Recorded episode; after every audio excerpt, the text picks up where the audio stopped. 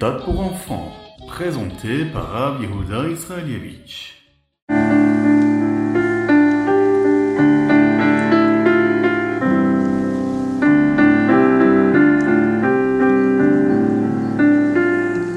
Aujourd'hui, Chav Bet Shvat. Le Chav Bet Shvat marque le Yortzeit de la Rebetzen Chaya Mushka, la rabbinite Chaya Mushka, l'épouse du rabbi de Lubavitch. C'est donc aujourd'hui que nous célébrons sa Istalkut, le jour où sa Neshama est remontée chez Akadosh Baoru. Pendant toute l'année qui a suivi le décès de la rabbinite, le rabbi répétait souvent le verset Ve'achai yiten el libo. Ce verset-là, dit par Shlomo Ameler dans le Kohelet, nous invite à prendre à cœur l'exemple même de la rabbinite, cet exemple qu'elle nous a donné sur la manière de vivre en tant que chassid. La vie, toujours la vie, et mettre du cœur dans sa vie. Le rabbi a annoncé qu'il lançait une nouvelle campagne en l'honneur de la rabbinite et pour sa neshama, que tout le monde devrait célébrer son anniversaire. Dans les générations précédentes, seuls les anniversaires des grandes sadikim étaient célébrés. Et en l'honneur de la rabbinite, le rabbi a donné ce minak, cette coutume-là, comme un cadeau spécial à chaque racide. Lorsque nous faisons un cheshbon nefesh, c'est-à-dire un bilan lors de notre anniversaire, on réfléchit à la manière dont Hachem nous a créés, on réfléchit également à la mission que Dieu nous a donnée ici-bas sur Terre. Et en y réfléchissant bien, on comprend que notre mission est spéciale. C'est ce qui nous aide d'ailleurs à faire en sorte que notre vie a de la valeur, elle vaut la peine d'être célébrée. Et c'est pour cette raison qu'on célèbre l'anniversaire. On fera tout ce qu'il faut, qui est dans notre pouvoir, hein, pour apporter la Géoula à tous les Juifs, à tout le Ham Israël. Pendant cette période, le rabbi a dit à de nombreuses personnes lors des distributions de dollars de veiller à célébrer leur anniversaire en organisant un Farbrengen.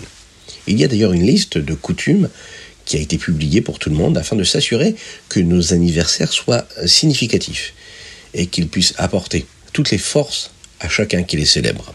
Si vous aussi, vous voulez connaître tous les minagim, les coutumes que nous avons l'habitude de, suivre, n'hésitez pas à nous envoyer un petit message par WhatsApp et on se fera un plaisir de vous faire suivre cela, accomplir ce que le rabbi nous demande et bien sûr, pour l'élévation de l'âme de la rabbinite Chayamushka.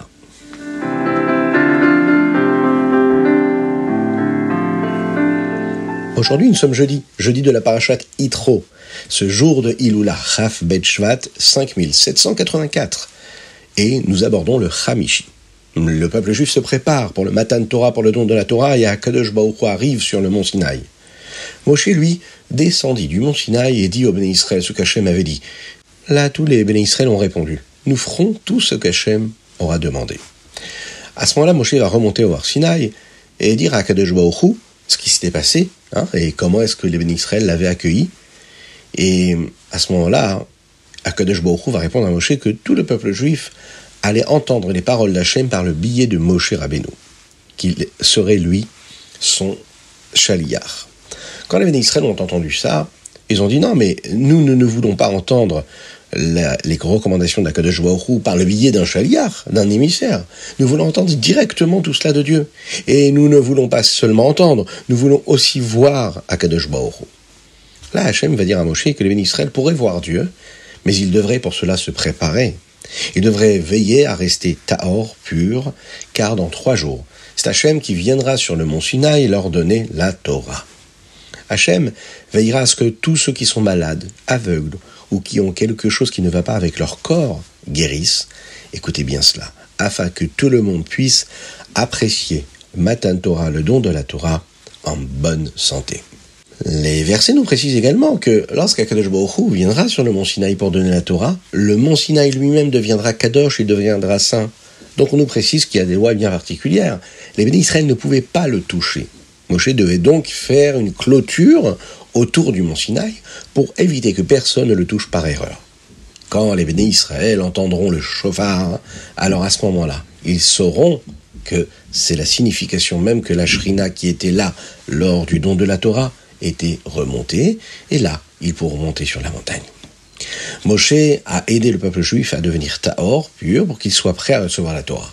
Et le matin du 6 Sivan, avant même que les béné Israël n'arrivent sur le mont Sinaï, Hachem a commencé déjà le don de la Torah. Il y avait du tonnerre et des éclairs, et il y avait un gros nuage sur le mont Sinaï. Il y a un chauffard très fort qui a soufflé, et puis tous les bénis Israël ont eu très très peur.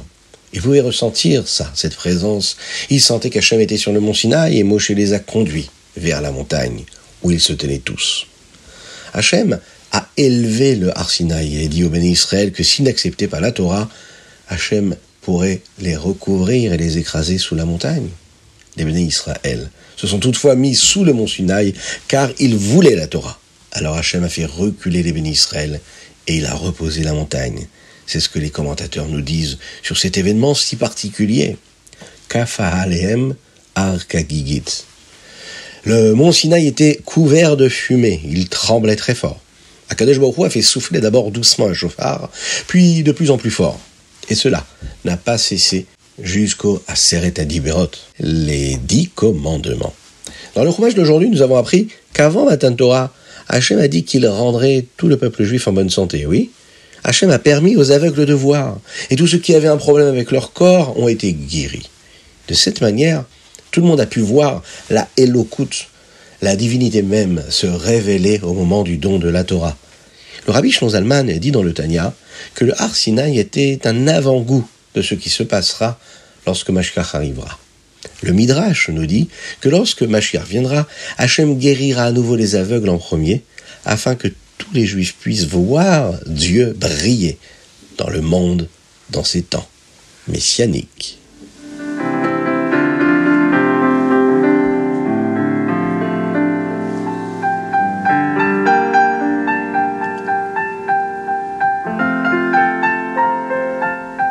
une petite pièce dans la Tzedaka pour faire venir Mashiach, mais aussi une autre petite pièce pour tous nos frères en Eretz Israël.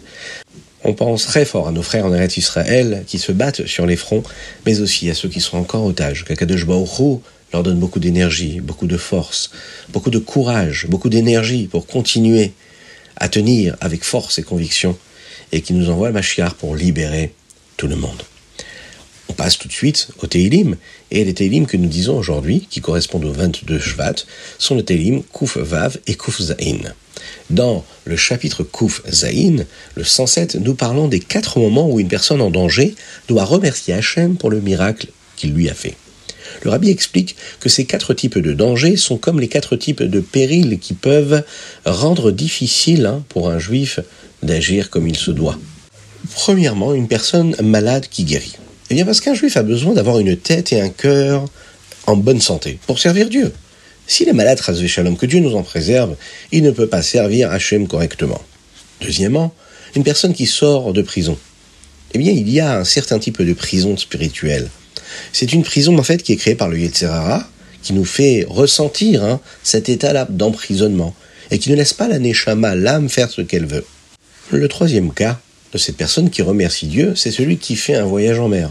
Il y a des années, les gens voyageaient principalement parce qu'ils avaient besoin de Parnassa, de gagner leur vie, et tous les sentiments qu'une personne peut avoir concernant la Parnassa, c'est-à-dire souvent d'être inquiet, d'être effrayé, d'être dans le doute, peuvent ces sentiments-là empêcher un juif de servir Dieu comme il faut. Et donc, il part en mer, il part au travail, il peut être inquiet. Le quatrième exemple, c'est celui qui traverse le désert. C'est un exemple du travail qu'un juif a à fournir dans ce qu'on appelle dirabet artonim, une demeure pour Dieu ici-bas. Un désert est un endroit où personne ne vit. Le monde pourrait sembler être un désert, car nous ne pouvons pas voir Dieu dans le monde. Notre travail est de nous assurer que nous pouvons voir Hachem. Mais bien sûr, c'est un travail qui est très difficile. Le monde nous paraît comme un désert, un désert de spiritualité, de présence divine. À nous d'aller le chercher. À nous d'aller faire ce travail. Et ça fait partie de notre shlichut, de notre mission. Et lorsque nous faisons de notre mieux, eh bien Hachem nous aide et nous voyons des miracles dans l'accomplissement de notre mission, correctement et concrètement, ici-bas sur Terre.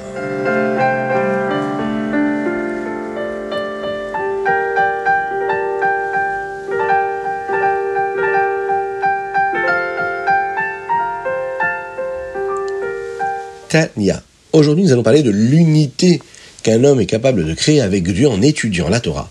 Et le Tania nous dit que cette unité-là, elle est tellement spéciale, elle est d'ailleurs même plus forte que ce qui peut être créé comme union avec Dieu dans les mondes spirituels, même si notre corps ne le ressent pas, notre âme ressent que nous sommes unis avec le Ratson d'Hachem, la volonté de Dieu, encore plus que les anges. La Gemara nous dit d'ailleurs que la mitzvah d'étudier la Torah, elle est bien plus grande, a priori, à certains égards, hein, que toutes les autres mitzvot. Même la mitzvah de prier. Pourquoi? Lorsque nous faisons la tfila et que nous prions, nous apportons l'unité d'Hachem dans les mondes spirituels. Mais la Torah, elle apporte une unité encore beaucoup plus grande. Cette unité-là, on est capable de la créer parce qu'on étudie la Torah. Et dans la Torah, il y a la Chochma d'Hachem, la sagesse de Dieu. Et la sagesse de l'homme qui s'unit à la sagesse de Dieu, cela crée une union, une unité de Dieu, une présence de Dieu qui est beaucoup plus grande dans ce monde, ici-bas.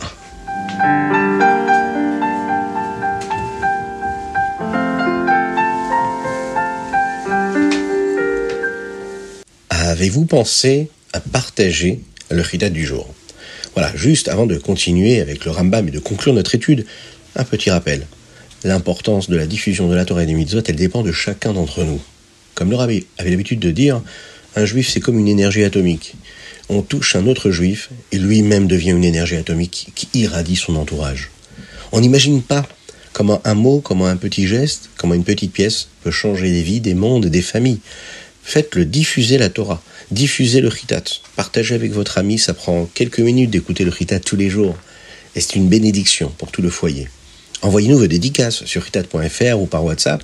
Faites-le également en nous envoyant un don pour participer financièrement, parce que votre soutien financier, c'est beaucoup plus de moyens pour diffuser encore mieux et encore plus, toujours plus, la Torah. Et bien sûr, faire venir Mashiach, et ce, grâce à vous et par votre mérite. Faites-le.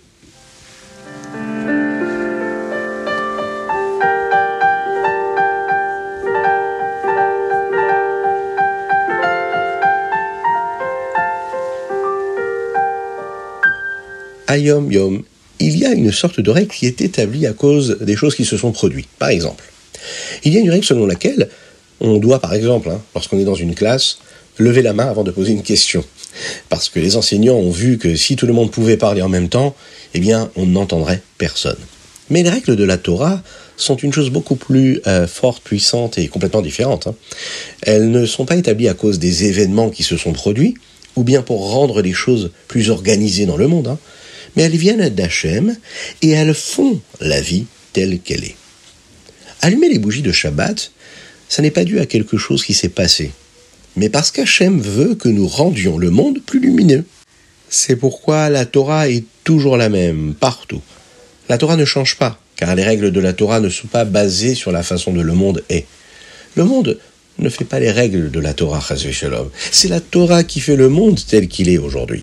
Le rabbi dans le Hayom Yom aujourd'hui nous donne une perception de l'existence, une vision de cette vie-là que nous avons, que Dieu nous a donnée en cadeau, qui nous permet justement de prendre conscience de son importance et nous élève au plus haut rang de la spiritualité qu'un homme peut vivre dans sa vie matérielle et physique.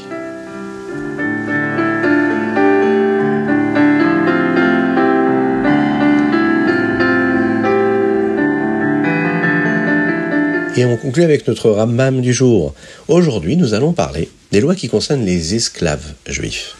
Le Père Aleph nous enseigne quand une personne peut devenir esclave ou non. Le Bet Din, le tribunal, peut vendre un voleur comme esclave s'il n'a pas d'argent pour rembourser ce qu'il a volé. Et une personne peut se vendre elle-même si elle n'a rien, par exemple. Nous apprenons également que nous devons traiter un Eved Ivri, c'est-à-dire un esclave juif, de manière agréable. Pourquoi? Eh bien parce qu'ils se sont déjà mal d'avoir été vendus. Nous ne pouvons pas lui donner du travail sans raison et sans limite, sans fin, sans objectif. On ne peut pas lui dire par exemple de creuser dans le champ sans préciser quand il peut s'arrêter. Nous ne pouvons pas lui faire euh, faire faire des travaux euh, de serviteur, comme par exemple porter nos vêtements au bain ou nous enlever nos chaussures. Mais nous pouvons engager une personne qui peut, elle, faire partie du peuple juif pour le faire. Mais ça ne doit pas être un esclave qui le fait. Nous devons donner à notre esclave de la bonne nourriture, un lit confortable et un endroit agréable pour dormir, au moins aussi bon que le nôtre. C'est pourquoi les sages disent que lorsque quelqu'un achète un esclave, c'est comme s'il avait acheté un maître en réalité. Dans le Père Ekbet, le deuxième chapitre, nous apprenons comment un esclave juif est vendu et quand il est libéré. Lorsque le tribunal vend une personne, elle est vendue pour six ans et elle est libérée la septième année. Mais si une année de Yovel arrive, elle est libérée immédiatement, même si elle devait être esclave le plus longtemps. On étudiera ensemble plus tard ce que veut dire l'année du Yovel. Le Père Guimel, le troisième chapitre, contient les lois qui concernent la femme et les enfants d'un esclave. Si l'esclave est marié, eh son maître doit aussi prendre soin d'eux. Nous apprenons également les lois sur la manière dont un esclave peut rester esclave s'il le souhaite. Mais il faudra à présent lui percer l'oreille près de la porte. C'est une des choses et une des lois qui concernent un esclave qui souhaite rester chez son maître.